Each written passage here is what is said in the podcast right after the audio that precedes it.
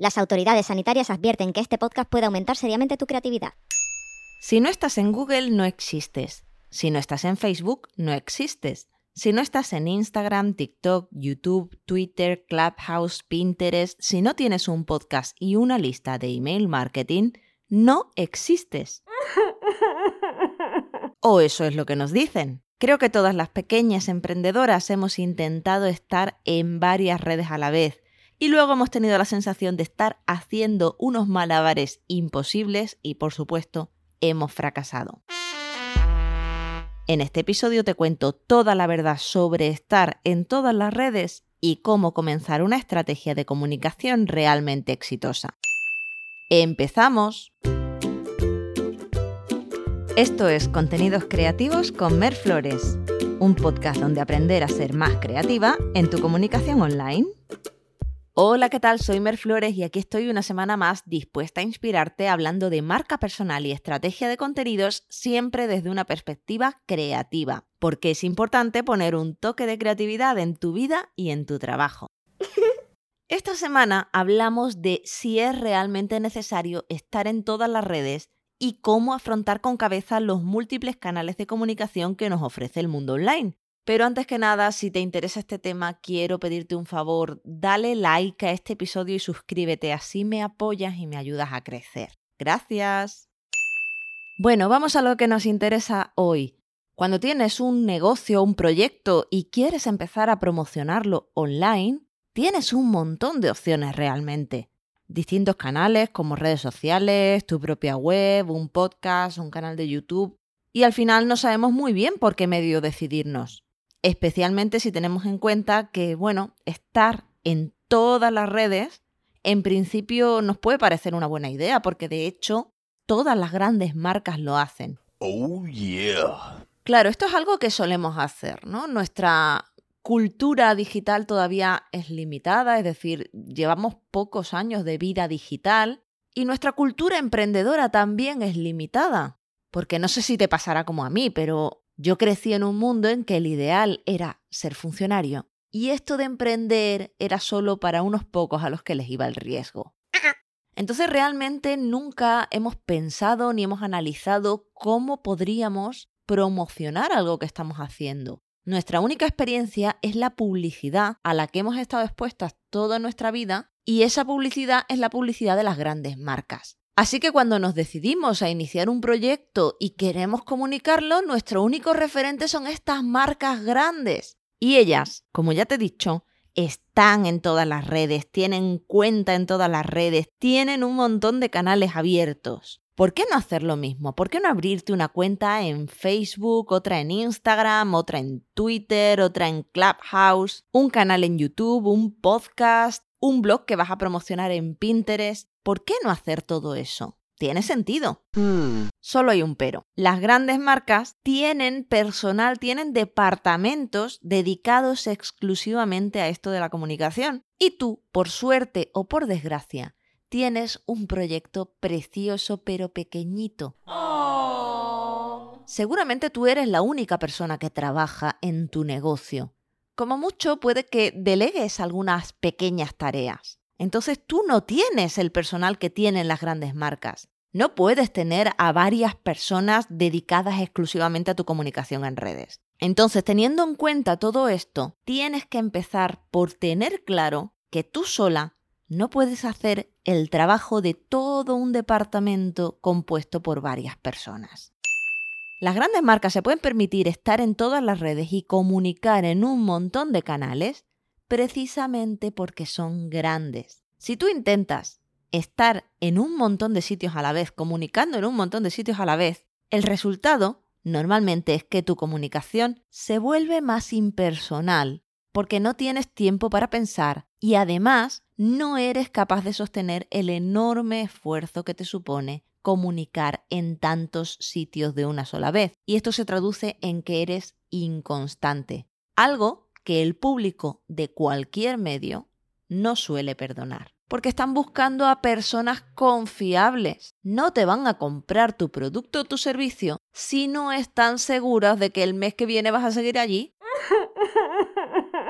Y seguramente en este momento me dirás, bueno, Mer, vale, Tengo claro que no puedo estar en todos los sitios y todos los medios, pero sí que me interesa estar en varios, en todos los que yo pueda sobrellevar, porque en cuantos más medios tenga presencia, más posibilidades hay de que me vea mi cliente ideal. ¿Eh? A mí me hace mucha gracia este argumento porque lo he visto repetir una y otra vez en diversos medios y por diversas personas en todo este tiempo que yo llevo emprendiendo. O sea, que si estás en muchos medios, es más posible que te vea tu cliente ideal. Esta frase es una auténtica falacia y yo creo que genera un montón de frustraciones, porque fomenta la creencia de que tu cliente ideal es una persona real que existe y que tú tienes que buscar a toda costa. Y claro, esto te genera una inseguridad enorme porque ¿cómo sabes si tu cliente ideal está en Facebook o en Instagram o en Twitter? da la sensación de que tienes que ir a una pitonisa que tenga una bola mágica que pueda leer y te pueda decir en qué redes sociales está tu cliente. Y claro, como no tienes acceso a una persona con esas dotes adivinatorias, pues lo mejor es estar en todas las redes y así te aseguras de que estás llegando a tu cliente ideal. Error. Tu cliente ideal no existe. Ya lo he repetido muchas veces y lo seguiré repitiendo porque desgraciadamente sigue existiendo la creencia de que tu cliente ideal es alguien a quien tienes que buscar. Tu cliente ideal es precisamente eso, un ideal. Es una persona que tú te has inventado en tu cabeza, es una fantasía que personaliza aquel tipo de persona con la que a ti te fliparía trabajar, te encantaría, serías súper feliz. Es como todo esto de la pareja ideal. Tú tienes claro qué tipo de persona te interesa, qué cosas te atraen, qué cosas te gustaría que tuviera tu pareja. Y es posible que hayas pasado cierto tiempo de tu vida fantaseando sobre ese tipo de persona, dónde la conocerías y qué tipo de historia viviríais. Pero la realidad es que esa pareja ideal no existe. A la hora de la verdad, es simplemente un referente para ayudarte a medir a las personas reales a las que conoces a lo largo de tu vida para decidir si tú quieres incorporarlas a tu vida o no. ¡Wow! Pues el cliente ideal es un poco lo mismo. Es una construcción, una fantasía en la cual pues tú te imaginas cómo te gustaría que fuera con todo el detalle posible el tipo de cliente que tú quieres atraer. Oh, yeah. Y claro, tú empiezas a crear toda tu comunicación, tus posts, tus contenidos de distinto tipo pensando en esa persona y mágicamente empiezas a atraer a personas reales que se parecen a ese cliente ideal. Y no, no me he ido de tema, pero quería aclararte esto del cliente ideal para que entiendas que si tu cliente ideal en realidad es una fantasía que tú misma creas para que te sirva de referente para atraer a esos clientes reales que se parecen al ideal, tú puedes decidir en qué red o redes está tu cliente ideal. La decisión está en ti. Si tú decides que tu cliente ideal está en Instagram, no está en ninguna otra red, o puede que esté en otras redes, pero también está en Instagram. Por lo tanto, no necesitas estar en más sitios para llegar a esa persona. Olvídate de esa idea de intentar estar en todos los sitios para llegar a más gente, porque la realidad es que en cuantos más sitios comuniques, a menos gente vas a impactar realmente. Y aquí es donde voy a hacer referencia a otra creencia falsa que nos perjudica muchísimo a la hora de comunicar. Y es la creencia de que realmente una vez ya estás comunicando, por ejemplo, en una red, es poco trabajo extra esto de irte a una segunda red, o una tercera, o una cuarta. Claro, las personas que difunden esta creencia te dan un argumento que parece que tiene bastante sentido. Ya que te has tomado el trabajo de crear el contenido para una red, aprovechalo compartiéndolo en todas partes. Realmente el contenido que estás creando para una red lo puedes reciclar y lo puedes publicar en todas las redes, a lo mejor adaptándolas un poquito y ya está. Es muy sencillo. La realidad es que no es tan sencillo como parece. Esto de coger los contenidos que yo he creado, por ejemplo, para Instagram y pasarlos a todas las demás redes. Por ejemplo, Instagram te pone muy fácil esto de compartir automáticamente tu contenido a Facebook. Entonces, bueno, tiene sentido. Si estoy en Instagram, puedo tener una fanpage de Facebook que se comparta el contenido automáticamente. A mí esto no me aumenta tampoco la carga de trabajo. Pues esto no es cierto. Uh-uh. En primer lugar, porque en Instagram tú estás haciendo referencia, por ejemplo, al enlace de tu bio o a que te manden un mensaje y mencionas tu propia cuenta. Resulta que este mismo enlace no funciona en Facebook. Así que te tienes que ir a tu fanpage de Facebook a editar para añadir el enlace real al que estás haciendo referencia. O por ejemplo, si hay personas en Facebook viendo tus stories de Instagram, van a interactuar con ellas. Por lo tanto, ya tienes dos sitios en los que estar pendiente de las interacciones con tus stories. Y esto es solamente Facebook, que al ser la misma empresa te lo pone súper fácil para conseguir coordinar ambas redes. Creo que ves por dónde voy. Realmente, incluso si coges el mismo contenido y lo quieres publicar en varias redes, esto supone que se van incorporando a tu lista de tareas un montón de pequeñas tareas. Sí, son muy pequeñas, te consumen poco tiempo, pero si sumas ese tiempo a lo largo de toda la semana, de todo el mes, de todo el año, es un montón de tiempo extra que estás dedicando a estas nuevas redes. Así que es importante que tengas en cuenta si realmente te merece la pena esa inversión de tiempo. Y es que hay un primer problema con esto de compartir ese mismo contenido en varias redes. Y es que cada red tiene unas circunstancias diferentes, unas características diferentes y un tipo de público diferente. Por supuesto es posible que haya personas que estén en varias redes, pero cuando entran en una determinada red social, tienen unas expectativas. Yo no espero lo mismo cuando entro en YouTube que cuando entro en Instagram, y soy usuaria de ambas redes. Entonces, si tú has creado un contenido específico, una estrategia específica, pensando en publicarlo, por ejemplo, en Instagram, si aprovechas ese mismo contenido en otras redes, pues no va a estar pensado teniendo en cuenta las circunstancias y el tipo de público de esa red. Fíjate, ni siquiera Instagram Reels, TikTok y YouTube Shorts, que en principio son aproximadamente lo mismo, tienen las mismas características, el mismo público, la misma estética y la misma dinámica. Y por lo tanto, aunque en principio podrías potencialmente aprovechar el mismo contenido, el mismo vídeo corto en todos estos sitios, en la práctica, además de consumirte tiempo el publicarlo en todos estos sitios, la estrategia ideal no es exactamente la misma y por lo tanto lo que te funciona bien en una de estas redes puede no funcionarte bien en otras. Wow. En mi opinión, no tiene sentido estar en una red por estar, porque sí estás aumentando el número de gente que potencialmente podría encontrarse con tus contenidos. Pero ojo, tampoco estás invirtiendo el mismo tiempo en todas las redes. Y es que cuando pensamos en compartir un mismo contenido en varias redes, quizá consideramos que nos va a llevar poco tiempo porque compartirlo en otra red son pocos minutos, aunque ya te he dicho que si vas sumando esos minutos al final es un montón de tiempo. Pero no consideramos que las redes sociales son sociales y que por lo tanto para que una publicación consiga resultados en varias redes, tú tienes que estar presente en esas varias redes y no solo publicar e irte. Tienes que interactuar con la gente, tienes que comentar en otras cuentas, tienes que estar ahí. Y eso, eso sí que te consume un montón de tiempo. That's bad. That, that's bad. That, that's bad. Una última cosa sobre esto de compartir contenido en varias redes por si no te he convencido ya. No sé si te has parado a pensar que hay personas que consumen contenido en varias redes diferentes. Yo misma, te lo he dicho antes, consumo contenido en Instagram, en YouTube, escucho un montón de podcasts, descubro blogs interesantes a través de Pinterest, estoy en un montón de lugares. Y entonces, ¿qué pasa cuando una persona descubre tu cuenta en alguna red social, le encantas, le enamoras completamente y decide seguirte en todas sus redes sociales?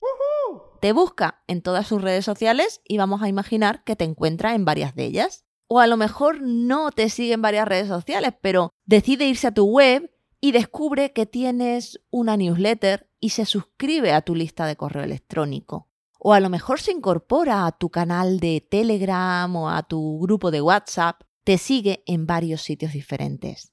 ¡Wow! ¡Qué alegría, ¿no? Una persona tan fan tan enamorada de lo que tú estás haciendo. Eso sería lo ideal. Oh yeah. Vale, pues imagínate que esta persona entra hoy en una de sus redes sociales y ve un post tuyo. Más tarde, a lo mejor a la hora de comer, entra en otra red social y ve el mismo post tuyo. Luego consulta su correo electrónico y ve que le has mandado un mensaje en el que básicamente estás parafraseando, si no copiando, el mismo texto que compartiste antes en redes sociales. Y luego en tu grupo de Telegram se encuentra con que has vuelto a compartir el mismo post. No sé, a mí no me cuesta mucho trabajo imaginarme cómo se siente esa persona porque yo misma he experimentado esto. He recibido un montón de veces emails que son una copia del mismo contenido que has publicado en redes, que al mismo tiempo lo has publicado en varias redes y por lo tanto cuando entro a otra red me vuelvo a encontrar la misma foto con el mismo texto. A mí, como consumidora de contenido, eso no me gusta nada. Uh-uh. Porque lo que en principio me pudo parecer un post interesante, llegado a determinado punto, pienso, ya le vale, estoy harta de ver este mismo contenido exacto. La realidad es que la estrategia multicanal ya no funciona, porque el público no quiere encontrarse exactamente lo mismo en todos los sitios. Imagínate encender la televisión y ponerte a hacer zapping, a cambiar de canal y que en todos los canales estén emitiendo el mismo programa exacto. Te están quitando la opción de decidir, de elegir.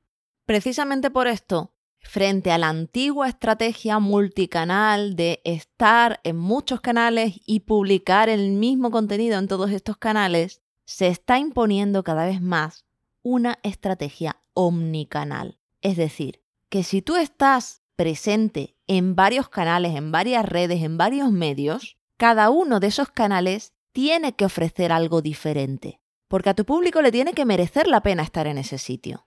Entonces, si tú estás en una red social, tienes que preguntarte por qué le interesa a tu público seguirte en esa red social. ¿Qué contenido vas a publicar que hace que les merezca la pena estar en esa red social? Si además de esa red social, por ejemplo, tienes una lista de email marketing y vas a mandarles emails cada cierto tiempo, piensa, ¿qué les voy a aportar en estos emails diferente a lo que ya aporto en esa red social? Si vas a tener un grupo en alguna aplicación de mensajería como Telegram o WhatsApp, ¿qué valor adicional les vas a ofrecer ahí que no les ofrezcas ya en tus redes sociales y en tu lista de correo? Es decir, que cada vez que incorporas un nuevo medio, tienes que aportar algo diferente, una propuesta diferente a la que ya estabas ofreciendo en el primer canal.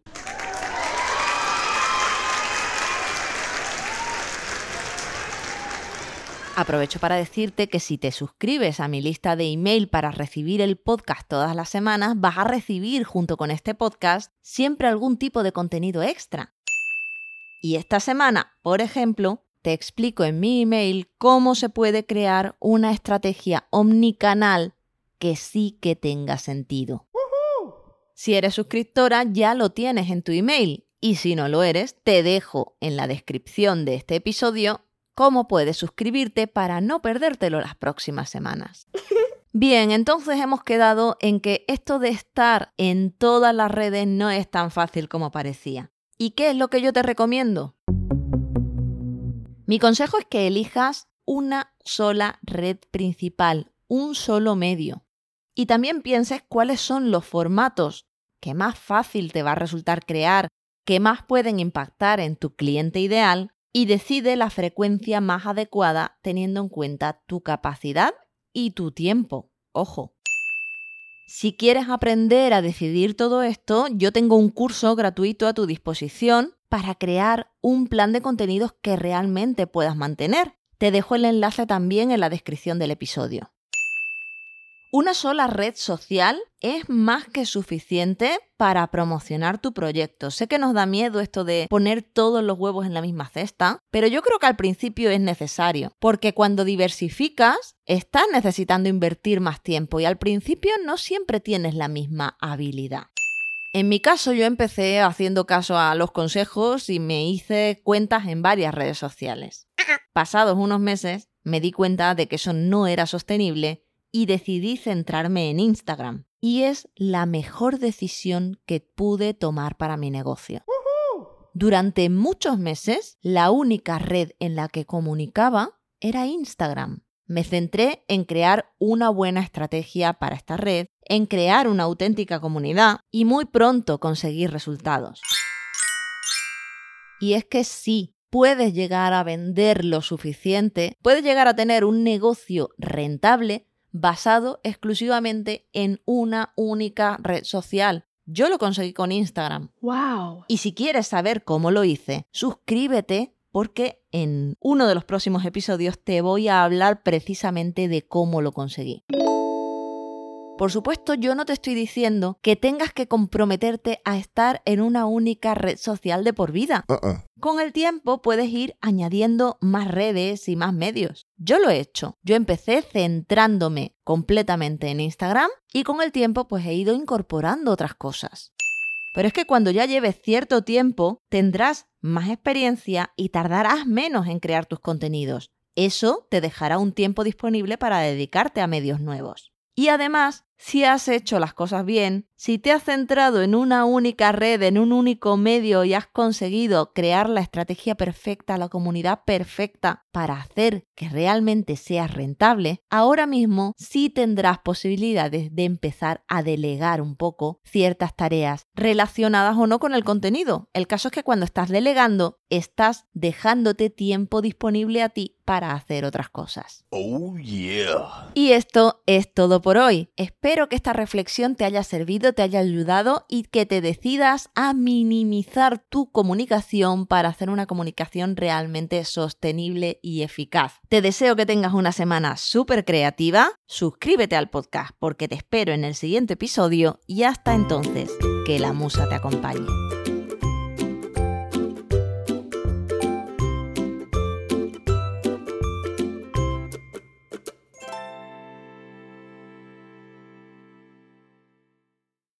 Lucky Land Casino asking people what's the weirdest place you've gotten lucky? Lucky? In line at the deli, I guess? Aha, in my dentist's office. More than once, actually. Do I have to say? Yes, you do. In the car before my kids' PTA meeting. Really? Yes. Excuse me, what's the weirdest place you've gotten lucky? I never win and tell. Well, there you have it. You can get lucky anywhere playing at LuckyLandSlots.com. Play for free right now. Are you feeling lucky? No purchase necessary. Void where prohibited by law. 18 plus. Terms and conditions apply. See website for details.